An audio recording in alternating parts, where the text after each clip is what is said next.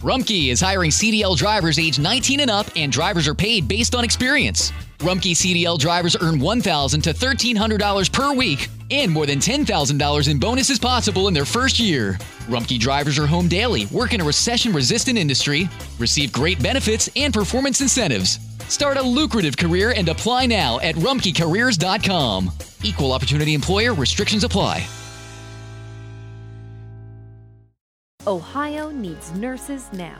Xavier University is offsetting the demand by offering individuals with non nursing bachelor's degrees an accelerated path to the profession. With locations in Cincinnati, Cleveland, and Columbus, our ABSN program enables adult learners like you to earn a respected Bachelor of Science in Nursing in 16 months. So, what are you waiting for? There's no better time than now to step up and become a nurse. Search Xavier ABSN to apply.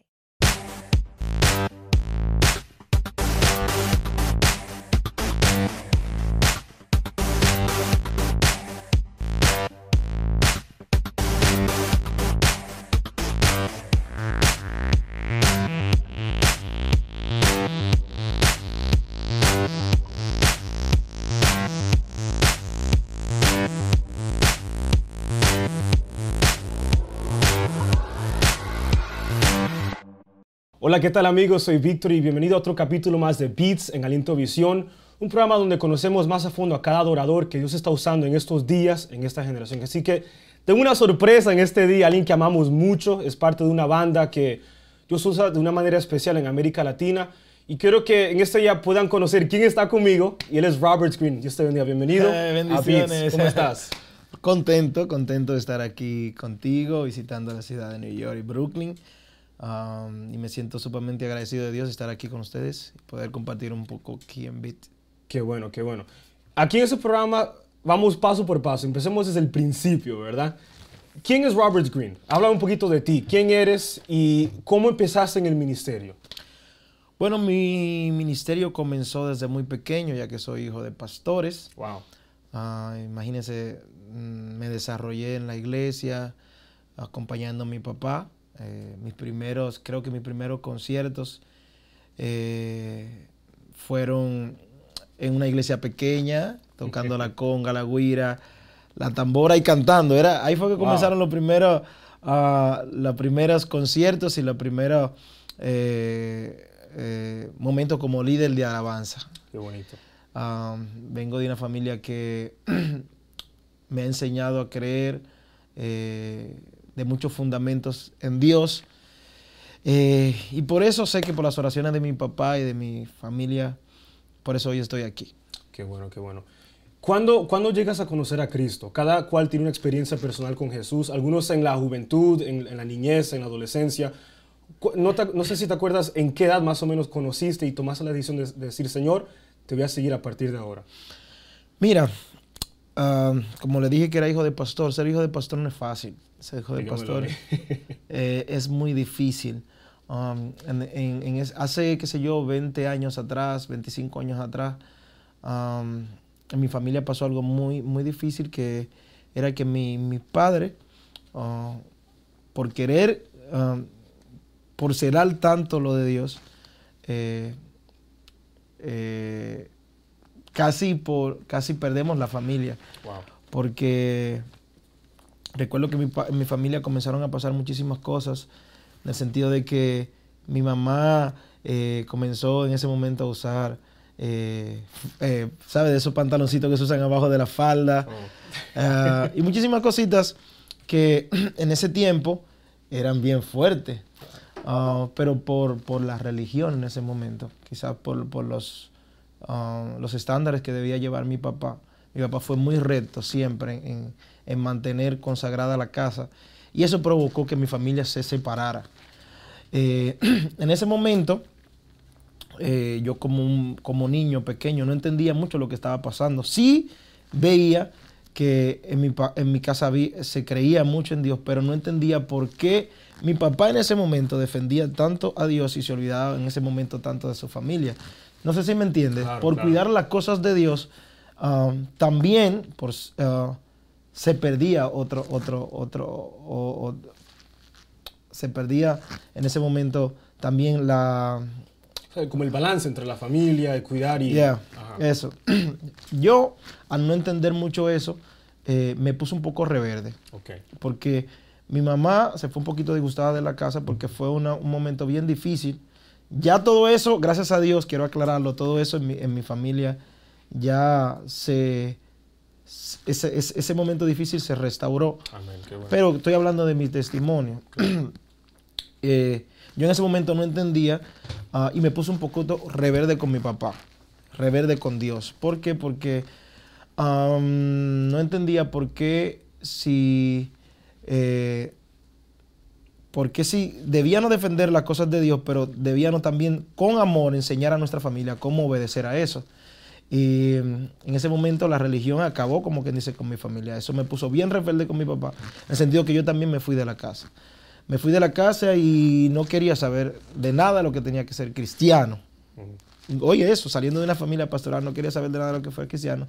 Hasta que tuve un encuentro personal con Dios. Cuéntame de eso. a ver, ¿cómo, qué, qué pasó? ¿Cuál fue el, el gran boom? Lo que pasa es que Dios tiene planes para cada uno de nosotros muy diferentes. Amén.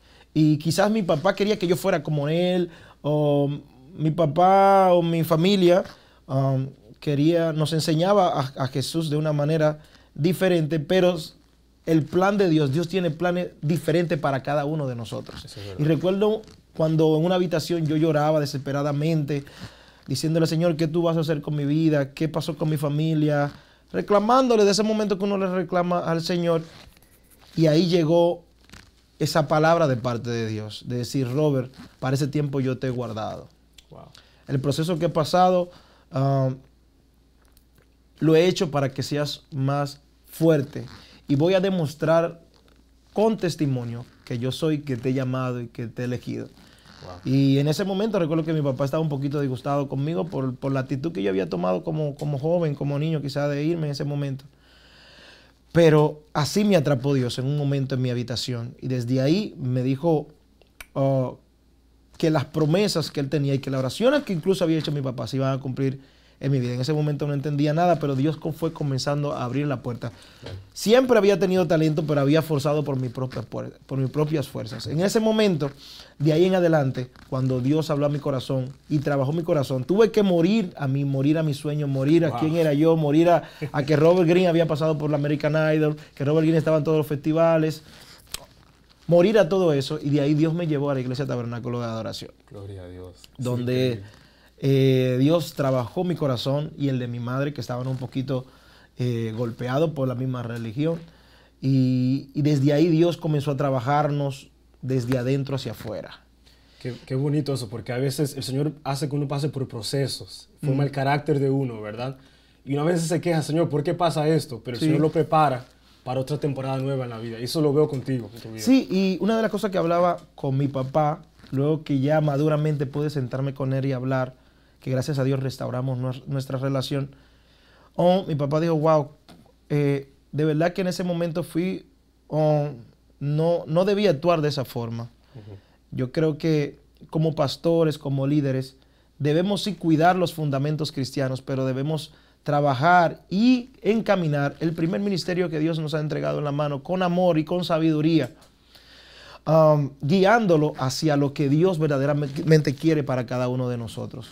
Eh, no debemos lastimar a nuestra familia, nuestros hijos, nuestras esposas. Quizás pueden estar equivocados, pero con amor y sabiduría, que eso es lo que verdaderamente habla de un Dios grande, cuando podemos trabajar nuestra familia, nuestro núcleo más cercano y encaminarlos hacia la, hacia la verdad. Encaminarnos, que no se nos desvíen por, por, por X o por Y, sino que si tu hijo en un momento está confundido, tu esposa en un momento está confundida, no mirarla como uno más del montón o uno más que es fuera de la casa, ni señalarlo ni acusarlo, sino más bien amarlo, respetarlo y restaurarlo con la sabiduría y el amor. Porque nosotros de una u otra forma, a veces por la religión podemos estancar, dañar, incluso podemos a veces hasta estropear lo que Dios quiere hacer en nuestra familia. Wow. Entonces, como, como pastores, como líderes, yo mismo he trabajado mis niños, yo tengo tres niños, de una manera diferente. Tres niños, wow. Y es que no miren a Dios con temor, en el sentido de que no lo miren como un papá peleón, sino que aprendan a amar a Dios y lo, lo miren por amor. Es decir, que no, no, no digan no le voy a fallar por miedo a que, a que Dios en un momento lo vaya a consumir o que lo vaya a desaparecer Claro. o que lo vaya a matar, sino que se enamoren tanto de Dios que, que tengan miedo de fallarles. Qué bonito eso. Cuando aprendemos a ver a, a Dios de esa manera, nos, nos arropamos de un, de un- de un amor que nos lleva a amar, a respetar, a cuidar, a no fallarle. Y ese es, el, ese es verdadero amor. Ese fue el amor que hizo que Él fuera a la cruz del, del Calvario a morir por nosotros. Un amor que es capaz de hacer todo. Y ese mismo amor que Dios demostró en la cruz del Calvario es el mismo amor que Él quiere que nosotros les demostremos a nuestra familia. Ese amor y enamorarnos así de Dios. Así fue que conocí a Dios y desde ahí entendí y nada, mire, nada, nada me separa del amor, del amor de Dios, ni religión, ni nada. Porque fuimos golpeados por, por- por ese tipo, por, por- la, por la religión. Claro. Sí eh, valoro, respeto y llevo todos los, ah, todo lo, ah, el fundamento bíblico, porque tengo un eh, mi papá sigue ahí encaminándome, no me ha soltado, Claro. pero oh, sí ah, cuido mi vida, cuido mis hijos, cuido mi familia y todo lo que la gente puede ver, mi música, eh, mi testimonio, todo lo que la gente puede ver, es un trabajo que Dios hizo en mi corazón para que verdaderamente la gente pueda escuchar y sentir un corazón totalmente agradecido de Dios, un corazón genuino que no está enfocado en que en normas humanas, sino que está enfocado totalmente en que los jóvenes aprendan a amar y acercarse a la presencia de Dios. Amén. Y ahí quiero aprovechar y entrar ahí. Y, por cierto, es verdad, cuando veo la, la música que cantan ustedes, se nota que hay una pasión. O sea, se nota que, que lo que escriben, lo que cantan, viene del corazón. Es algo que de verdad aprecio mucho eso. Y de verdad, gracias, en nombre de toda la generación mía. Porque hace falta ser valiente y pararse así y escribir canciones que vengan del corazón Amén. a lo que Dios ha hecho. Pero quiero llegar ahora a la pregunta que mucha gente se hace. ¿Cómo se forma Barak, esta banda que ha llegado al, al mundo entero? ¿Cómo inicia y, y cómo, cómo entras tú? Habla un poquito de ese proceso. Ah, bueno, ahí en la parte que estaba hablando del testimonio, recuerda que dije, llegué a la iglesia tabernáculo de adoración. Después de haber cantado, participado y hacer muchas cosas por mis propias fuerzas y ver que no pasaba nada, Dios entró a mi vida, entró a mi corazón y tomó un proceso de restauración, un proceso de, de guianza espiritual. Llegué a donde un padre, un amigo, ah, Pastor Santiago Ponciano, que al ver lo que Dios había puesto en mí, sí pude identificar que había un propósito grande en mi, en mi vida. Y luego de, de meses de preparación, de discipulado y todo eso, Ay, me dio la oportunidad de formar parte del, del- del coro del tabernáculo de adoración, ni siquiera de los principales, sino del coro. Allí conocí a Angelo, a Janiel, a David, a Josué, a todos. Ellos ya habían grabado un disco como Barak, como Grupo Barak, que se llama un disco Lógica del Otro Mundo, algo así. Eh, yo nunca tenía intención de pertenecer a Barak. ¿En serio? Nunca. Yo comencé a grabar, estaba grabando con Ángelo luego de varios meses. Le dije, le propuse a Ángelo, a Ángelo que me hicieran demo, porque yo decía, yo sé que yo puedo hacer algo. Tú sabes, cuando tú tienes que decir, Ajá. Señor, yo sé que si yo algún día grabo, yo sé que puedo hacerlo, porque yo sabía que tenía talento, porque Dios lo había puesto, pero ya lo había puesto al servicio de Dios. Y Ángelo comenzó a grabarme un disco. Recuerdo que yo dije, yo no sé cuánto cuesta, pero grábame. Ángelo me dijo, cuesta tanto, ¿tú estás seguro que tú tienes para eso? Yo le dije, mira, yo no sé si yo tengo. Yo le digo a mi tío, a mi abuela, a mi papá, a mi familia, Eso se llama a todo el mundo. fe, tener fe radical ahí. Recuerdo yo que yo llamé a mi mamá que estaba aquí en Nueva York y le dije, mami, mándame 50 dólares, que con 50 dólares yo agarro, tengo unos libros ahí, yo le saco copia y comienzo a venderlos y yo sé que voy a recuperar. Y mami, ¿tú crees? Bueno, por ahí fue, la fe activó eso. Ajá. Y, y Angelo, comencé ahí a trabajar con Angelo. Cuando grabamos la primera canción, recuerdo que Angelo viajó a Estados Unidos y de allá, me desde aquí de Estados Unidos me llamó. Me dijo, brother, quiero grabarte el disco completo, de verdad que Dios tocó mi corazón. Yo me sentí muy contento, dije, bueno, ya voy a tener mi primer disco. ¿Qué pasa? Que luego, cuando ya estamos terminando mi disco personal, imagínense, Robert Green y toda la cosa. Angelo, um, ellos tenían una vocalista que, que- que no era varón, sino que era hembra. Ella, de una u otra forma, parece que quería dedicarse un poquito más a la familia y todo esto. Entonces, ¿qué pasa? Que el, di- el- el grupo Barak en ese momento ya no tenía vocalista, Ok. porque ya se iba a dedicar un poquito más a la familia. Um, y Angelo me propuso que si quería formar parte del ministerio Barak. Wow. Yo le dije automáticamente que no. Oh my God. Porque en ese momento Barak no era Barak. No sé, no sé. Claro, claro, en ese tiempo no- todavía no, no había llegado a lo que hoy es. Sí, todavía Barak no era Barak. eh, era un grupo muy organizado, era un grupo que viajaba a la República Dominicana, pero como entre Barak y, y- y yo, como que siempre uno, uno trata de elegir lo que... Claro, y yo le dije a Ángelo que no, y Ángelo me dijo, habla, piénsalo, y me dice. Eh, hablé con mi mamá, mi mamá me dijo, no, es que tú debes ser Robert Green, porque es que tú sabes cómo son las mamás. la- apoyan al Mi hijo. esposa, mi esposa, le dije, mi amor, que tú, que tú creces. No, bueno, amor. bueno, imagínate, todas las personas que te quieren siempre van a elegir por lo que en ese momento Claro. eh, es algo que debe convenirte. Pero yo oré a Dios. Y dije, Señor, yo no tengo nada. Lo que, lo que soy, lo que puedo ser, viene de ti. Y es para ti. Ah, y sentí algo de Dios que me decía como, no importa donde tú estés, recuerda que soy yo que voy a estar contigo. Wow. Si yo que soy, yo soy que abro y que cierro las puertas. Y si, si, en, si en un momento puse el sentir en Ángelo de hacerte un disco, también puedo poner el sentir en Ángelo de que Mira eso. pertenezcan a ese grupo. Y yo obedecía la voz de Dios, obedecía la voz de Dios y, y desde ese momento pude ver cómo verdaderamente cuando uno confía y verdaderamente uno cree en Dios, Dios abre las puertas. Recuerdo que grabamos una canción que era de mi disco, que fue el primer sencillo, Ven Espíritu Santo. Uy, clásico. Ya- ya- oh my God. Háblame un poquito de eso. Esa canción nació en la iglesia Tabernáculo de Oración en un momento de intimidad y de adoración. Dios mío. Ah, estábamos adorando. Recuerdo que estaba la, la canción Ven Espíritu. ¿Alguna canción? Ajá. Una canción. Y de repente se movió una atmósfera bien linda. Entonces, no sé lo que han ido a la iglesia Tabernáculo de Oración, Ah, pero ahí un par de veces. se ve un fuego. Y comencé de repente a cantar yo, ven, Dios ven, mío, wow. ven Espíritu Santo, ven. No tenía estrofas, ahora era, ven, ven Espíritu Santo, ven, ven, lle- llena este lugar, ven. Mira Y el fuego y el pastor ministrando, bueno, ¿qué pasa? Eso nadie se sabía esa canción. A mí se me quedó esa canción en la mente, que al otro día yo también la, la- la cantaba y la cantaba, la cantaba.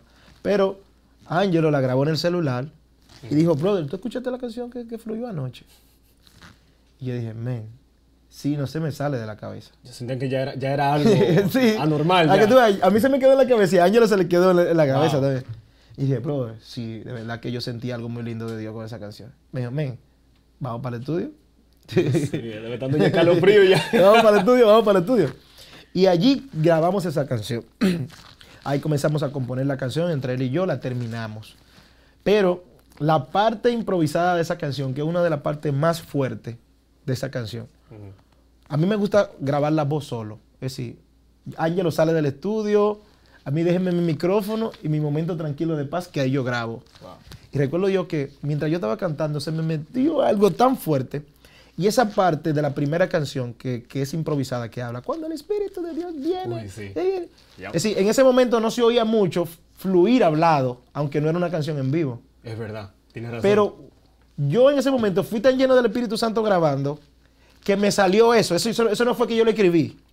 Ese momento, cuando el Espíritu de Dios viene Sí. y se mueve sobre ti, Él se mueve sobre el caos en tu vida. Es decir, yo estaba, yo estaba declarando lo que estaba pasando en mi, en mi vida anterior. Es decir, Dios había un caos en mi vida.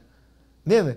Y yo estaba diciendo que cuando el Espíritu Santo viene, Él se mueve sobre el caos. Y a todo lo que estaba muerto, yo estaba declarando sobre mi familia, sobre mi vida, sobre Wow. todo. Yo estaba diciendo, Él llega y le da vida. Así que esa canción era como un testimonio declarando Sí, por no, fe. sí, fue, Wow. fue, fue así. Qué bonito eso. Y cuando eso quedó clavado, no, eso fue increíble. Fue increíble. Eso fue algo que la gente lo oía y decía, no, eso va a ser, va a ser un hit. Pero yo no decía, eso va a ser un hit. Yo decía, eso va a ser una administración para el mundo entero, porque hay jóvenes que están pasando lo mismo que yo. ¿Y sabes qué me gusta? Y qué bueno que lo dijiste, um, que en un momento de, de- de adoración en la iglesia salió esa canción como un espontáneo. Espontáneo. la importancia de la intimidad con el Señor. Y a eso quería llegar, lle- que ya- llegar ahora mismo. ¿Qué tan importante es para Barak? O sea, ustedes viajan por todo el mundo, en América Latina, y Dios lo usa de una manera increíble. ¿Cómo hacen ustedes para mantener esa conexión constante con el Señor? Porque yo a veces los sigo en Instagram y veo que están aquí en Venezuela, después van a Ecuador, después para allá. ¿Cómo hacen con esa agenda tan busy que tienen para mantenerse en conexión con el Señor? Háblame un poquito de eso, es muy importante. Mira, yo estoy, es, um, como voy a dar como primicia acá, estoy escribiendo un libro para este año, Wow, eh, que todavía estoy dándole forma con mi papá, junto con mi papá. qué bonito. bueno Y en ese, y en ese, en ese libro hay una parte que se llama, um, que tiene que ver con qué pasa en los viajes detrás del ministerio. Wow, yo quiero leerlo ya. Eh, y bueno, ahí yo expreso lo, lo- lo real. Y es que a veces en los viajes son los momentos que menos uno ora y que menos uno busca, porque esos momentos son muy difíciles. Viaje, el cansancio, estrés, llega, todo. son check. Yeah. Pero que uno no debe orar para preparar eh, cuando uno va a cantar, cuando uno va a eso. buscar. Uno debe orar todo, en todo tiempo. Amen. Uno debe estar preparado en cualquier momento porque Dios no es tonto. Mm. Mm. Dilo otra vez, dilo otra vez. Dios no es tonto. es decir, yo quizás puedo calentar para el gimnasio para que se vea aquí un poquito fuerte, pero yo no puedo simplemente llamar a Dios cuando lo necesito. ¿Entiendes? Entonces yo creo que el cristiano, los adoradores, líderes, deben estar en una continua preparación con Dios, deben estar en un continuo ah, acercamiento a Dios, ya sea en tu casa, ya sea cuando tú llegas a, a- a la prueba de sonido, ya sea cuando tú estás en el avión. Un estilo de vida. Debe ser, sí, debe ser constante, debe ser algo que, que Dios no se sienta ofendido de que tú me vas a usar. Wow. ¿Entiendes? De que Dios no diga, ah, ok, vas a cantar mañana y ya por eso vas a un culto. Y la semana entera, ¿por qué no me buscaste? Sí, como que, Dios hello. mío. Es poderoso eso. Nosotros como humanos sentimos eso como un engaño. ¿Qué será nuestro Padre Celestial?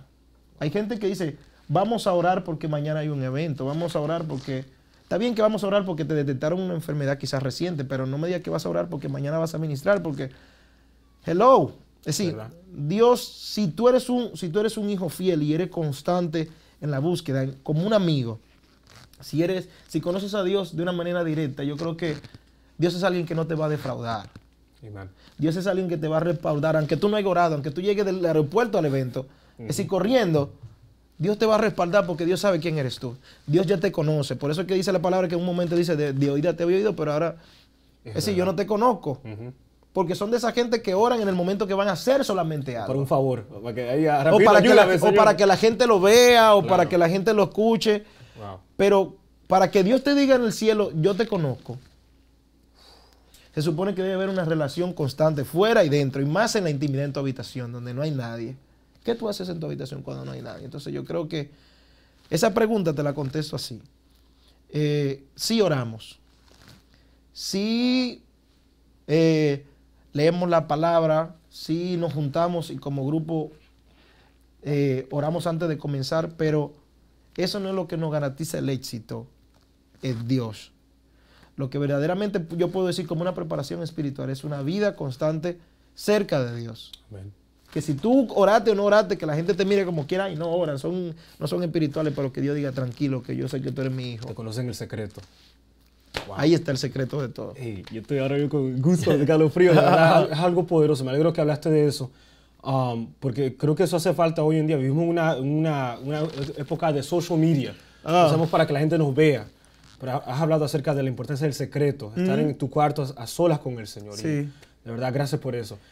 Hay una mega sorpresa, ¿verdad? Ellos, eh, usted va, vas a anunciar algo increíble que se acerca ahora en septiembre. Así que, drum roll, la batería. ¿Cuál es esa mega sorpresa que Bueno. se acerca ahora mismo en septiembre? Cuéntame Esa de mega eso. sorpresa es que este año, hace aproximadamente dos meses, dos meses, grabamos nuestro nuevo álbum musical Checking a Live. Ujú. La grabamos en la ciudad de Houston, Texas.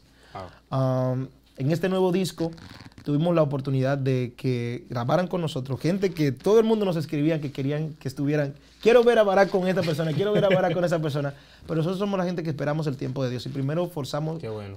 a que suceda una amistad con quien vamos a grabar. Y para este disco se unió Marcos Brunet, Uf, wow. Que ya la gente lo ha escuchado por ahí, la, la- la canción Profetizaré, que es una canción poderosa. También se ha unido con nosotros en este nuevo disco eh, nuestros amigos de Miel San Marcos, Wow. Barak y Miel San Marcos, que nadie lo esperaba, dos bandas. De verdad, sí. Ah, un joven que está marcando esa generación, que es Evan Kraft. Wow. Oye, Para ya, la, ya ese álbum ya está. la nueva generación, porque hay que pensar en la nueva generación. Ustedes son jóvenes también. Ah, pero lo- para los más jóvenes Sí, todavía. para los más jóvenes. Y también a alguien que no puede faltar. Que es ¿Cuál es alguien que todos lo queremos, que todos lo amamos, que todos lo respetamos por su trayectoria y por su corazón, que es Willy de Tercer Cielo. Wow. Estuvo con nosotros en nuestro nuevo disco. Eso es Checking A. ¿Qué pasa? Que nosotros dijimos, bueno, si grabamos Checking A Live, en Houston y la gente que amamos de nosotros está en Brooklyn, en New Jersey, en Nueva York. Ay, ay, ay, ay, ay, ay. ¿Qué podemos hacer ¿Están para que ¿Están esa gente preparados? se sienta contenta? ¿Qué podemos hacer? Bueno, pues dijimos esto. Como grabamos el disco en Houston, vamos a hacer el lanzamiento del disco. Ahí, ¿a dónde? Que nadie lo ha oído, ya en, Houston lo escucharon, pero no tienen disco físico. Claro, claro. Dijimos, vamos a hacer el lanzamiento del, del, del álbum ¿A dónde? en el United Palace de New York. Un aplauso por Nueva El- York aquí mismo. El Wow. 21 de septiembre. Wow, eso es ya casi en dos meses. 21 de septiembre, United Palace de New York, traemos Check-in Alive. Ya yo sé que mucha gente ha escuchado Generación Sedienta, el disco de Generación Radical, pero sé que muchos no han escuchado Check-in Alive. Esa noche va a ser una noche donde vamos a cantar de las canciones que a ustedes les gustan, como quizás Sumérgeme en tu gloria, Ven Espíritu Ay, Santo, ay, quizás un Tú eres rey, quizás un Con Poder, un La Tierra Canta, pero también vamos a cantar ah, Profetizaré, que está con Marcos Brunet, Wow. Eh, Chequiná, que es la canción que habla, una canción que habla de, que grabamos con Miel San Marcos. Así que, mire, va a ser una noche donde vamos a dar gracias a Dios por eso que Él nos da para este tiempo y como un regalo para todo New Jersey, Bronx y todas las ciudades de alrededor de New York, vamos a hacer el lanzamiento acá. Así que esperamos bueno, verlo ¿eh? a todos. Wow. Una cosa es que, como el United Palace no es un estadio que coge 20, 15 mil personas, es un lugar bien pequeño. Ah, queremos que las personas que vean esta entrevista llamen ah, ahora, no sé si tiene el volante Sí, por ahí. aquí tengo aquí la Lo información. van a poner por ahí por la pantalla. Llame, requísate a través de boletosexpress.com también. El número es 917-214-1121. No dejen, miren, no dejen, la persona de New York están activas. Sí. Todo ese es el lado de Manhattan y todo ese lado están activas. La gente de Brooklyn y New Jersey no dejen que Y se que- queden. Porque después, lamentablemente, también. si se llena, ¿qué podemos hacer? ¿Ya? o va- No van a abrir tenemos- otra, o- otro no, es que no tenemos tanta, no tenemos tanta fecha porque, Claro. es decir, hay otras ciudades que también no, eh, Claro, tenemos que viajar y quizás quisiéramos hacer dos funciones, pero quizás no tenemos la oportunidad de hacerlo si no sabemos qué va a pasar con tiempo. Claro. Así que apúntese con tiempo para que después nos esté escribiendo por las redes sociales, porque hay gente que espera que se llene para Sí. después decirle, no, ¿Qué pasó? Que no no lo más". supe, no lo supe. Ajá. Bueno, pues mire, regístrese hoy mismo, llame esos números, porque va a ser una noche de mucha bendición. Chequina, ¿sabe lo que significa chequina? Dime, ¿qué significa Shekina? Nosotros dijimos, Señor, pero ya tenemos dos discos, pero no queremos que tu presencia se vaya de nosotros. Wow, la bonito. palabra chequina es, significa donde habita la presencia de Dios. Wow.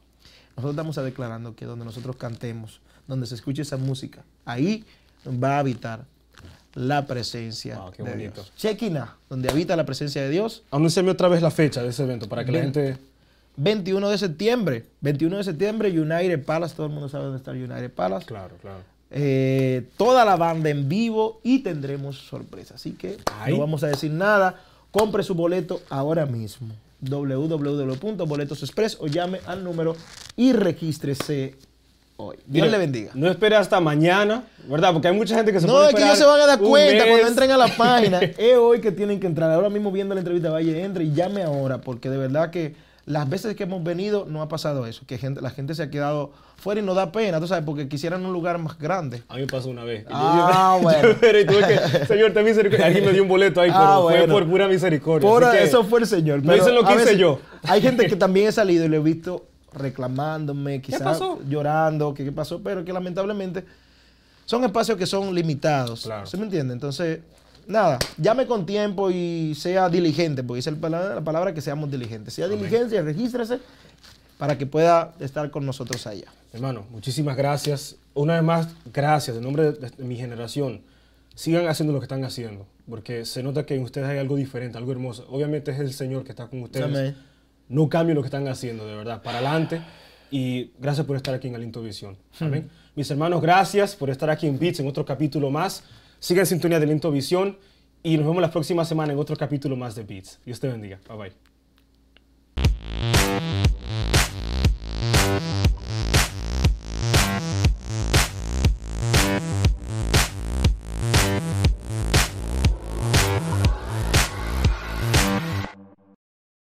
Preocupas por tu familia, entonces ¿por qué darles solo huevos ordinarios cuando pueden disfrutar de lo mejor? Egglands Best, los únicos huevos con ese delicioso sabor fresco de granja, además de la mejor nutrición como 6 veces más vitamina D, 10 veces más vitamina E y 25% menos de grasa saturada, además de muchos otros nutrientes importantes. Así que ¿por qué no darles los mejores huevos? Porque la manera en que cuidas a tu familia no tiene nada de ordinario, solo Egglands Best. Mejor sabor, mejor nutrición, mejores huevos.